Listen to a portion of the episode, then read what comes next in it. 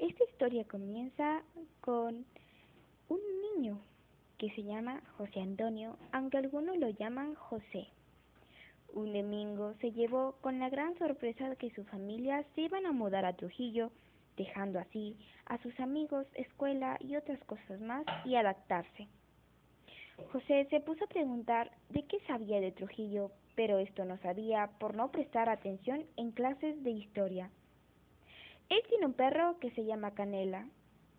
Un día José soñó con la entrada de un mundo de arena y arañas que al día siguiente no pudo recordar.